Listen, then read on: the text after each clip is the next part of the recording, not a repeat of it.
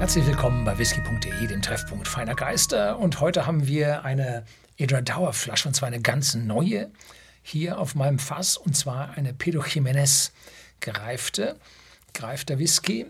Und zwar nicht im Finish, nein, in einem Pedro Jiménez Fass und zwar 2011 bis 2022 mit einem starken Alkoholgehalt von 57,4 Prozent zu einem Preis bei whisky.de im Shopsystem von 114,50 Euro.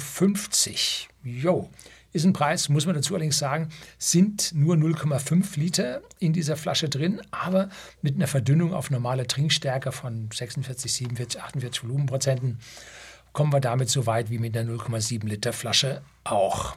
Dennoch, Pedro Jiménez, Fässer sind selten und damit steigt an dieser Stelle natürlich leider der Preis.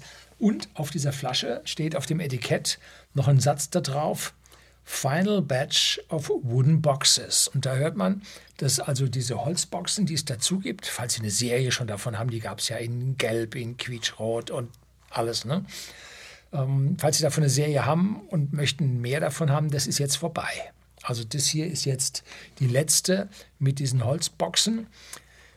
Eventuell kommt noch was nach, wenn irgendwo Restbestände auftauchen. Aber im Prinzip hört das jetzt wohl auf. Und ich schätze mal, dass das dann Supply äh, Chain Probleme sind, weil solche Sachen kommen normalerweise nicht aus Schottland. Die Holzindustrie, ja, die hat Jahrzehnte davon gelitten, dass äh, die Royal Navy 19. Jahrhundert, 18. Jahrhundert, äh, oben am Kleid gebaut wurde, haben sie rundherum alle Eichen für die Schiffe gefällt und da war da lange nichts. Da oben durch, äh, durch, die scharfen Winde und so wachsen die Bäume auch sehr langsam und da war also die Holzproduktion da oben immer schon ein bisschen schwach und wird importiert, aber wo sie nun gefertigt werden, also typischerweise werden ja solche einfachen Kisten in China gemacht, sonst kannst du das ja alles gar nicht leisten. Ne?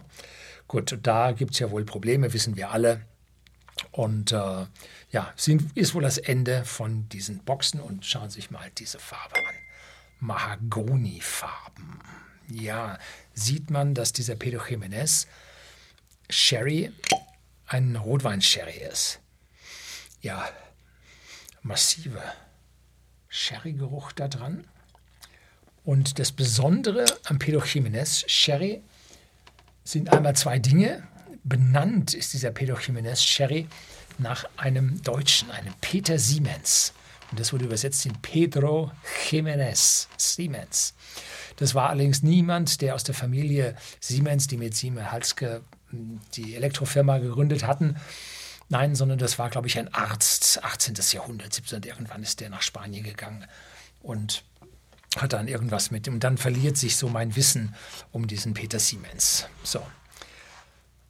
Das Besondere an Pedro Jiménez Sherry ist, dass er jetzt nicht voll fermentiert wurde, also den höchsten Alkoholgehalt, den man typischerweise dort unten mit 15 Prozent erreicht und dann mit Brandy aufsprittet, auf die, nach der Fassreifung mit Brandy auf 20 Prozent aufsprittet, um halt die Haltbarkeit in den hohen Temperaturen dort zu erreichen. Und äh, der Brandy wird dann auch bei den Guten aus dem identischen Wein hergestellt. Nein, der Pedro Jiménez wird vorher abgestoppt bei 10, 12 Prozent, dass eine Restsüße drin bleibt.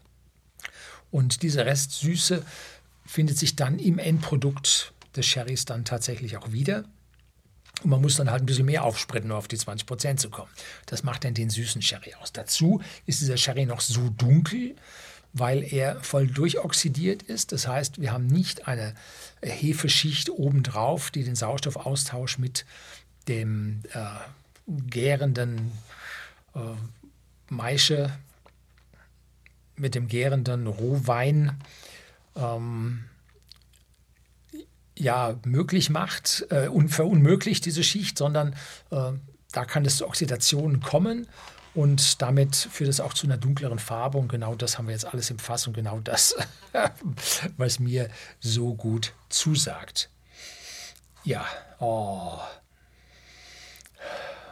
sehr starkes Aroma, sehr starker Geruch mit einer Menge dunkler Früchte.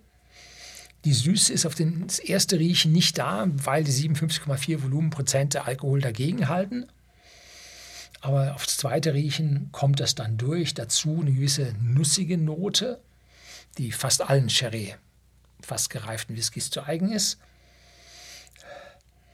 Und dann dunkle Früchte, so mit einer leichten süßen Note, so wie, wie, wie Datteln, Feigen. Die sind ja von Natur aus schon sehr, sehr süß.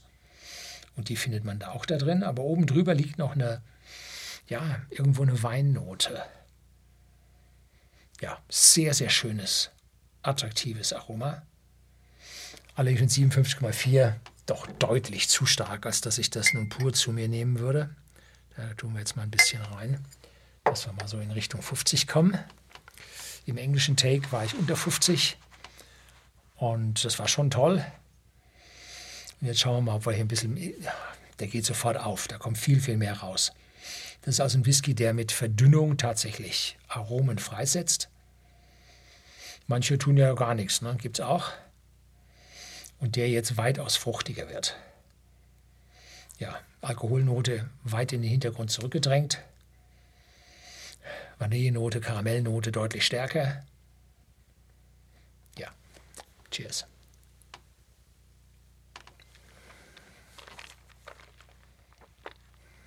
Mhm.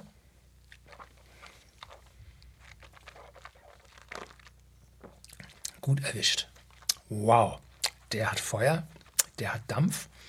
Jetzt setzt der Speichelfluss ein, der der Verdünnung runter auf 46 Volumenprozente jetzt nicht so kam. Jetzt bei näher 50 kommt der Speichelfluss viel deutlicher. Es bildet sich eine leichte Trockenheit im Mund aus, die jetzt ganz im Kontrast zu den süßen Dattel und Feigen stehen. Und es belegt einem jetzt so ganz langsam den Mund und voll voluminös zieht er drauf. Boah, ist der gut.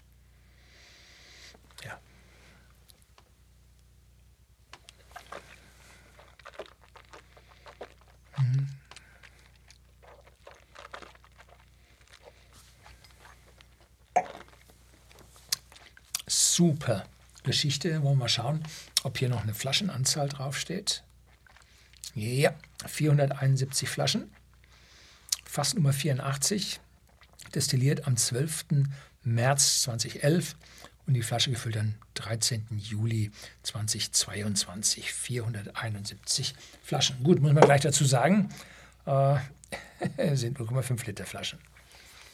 Damit sind wir dann so bei 230, 235 Litern. Und das spricht dann für so ein typisches Weinfass, die üblicherweise 250 haben. Da hat er nicht so viel dann während der Reifung an Volumen verloren. So, das soll es gewesen sein. Herzlichen Dank fürs Zuschauen.